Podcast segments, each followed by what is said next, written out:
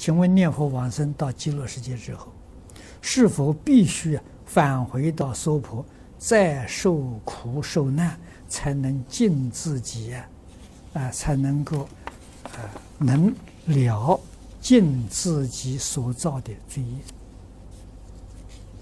那倒不是，受苦受难是必然的。为什么呢？受苦受难是教学，是教化众生的手段。哎，如果佛菩萨再来不受苦受难，人家都说：“哎呀，你好啊，我不不不如你啊，你能做得到，我做不到啊。”佛菩萨那么一表现，哎，你能做到，我也可以呀，啊，使大家这个疑惑的念头断除了，啊，觉得说。我这一生也能成就，啊，给人很大的鼓励，用意在此地，啊，所以他那个受苦受难是不是真受呢？他身见都没有了，谁受啊？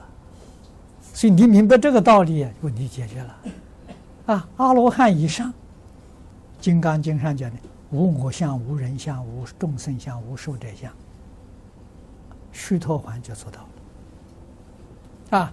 那后《金刚经》后面呢？无我见、无人见、无众生见、无寿者见，那是菩萨境界，那个就高了。哎，见是什么呢？念头啊，念头都没有了。他现在这个相不执着，他念头还没断呢。那念头断的时候，那就大菩萨了，啊，化身菩萨了。我们一般讲是破四见的、破四相的 是须陀洹，破四见的是初住菩萨。啊华严经初住菩萨，啊，就是初性位的菩萨，那境界不相同，啊，所以这个都是给我们做实现，教导我们，啊，那像慧能那特殊，他一下放下，一下放下的时候，他一下就至少是达到十地菩萨，那个太高太高了，啊，那就全都超超越了，啊，问题是你肯不肯放下？你要肯放下，马上就就成佛了。关键就在放下，放不下，放下得大自在。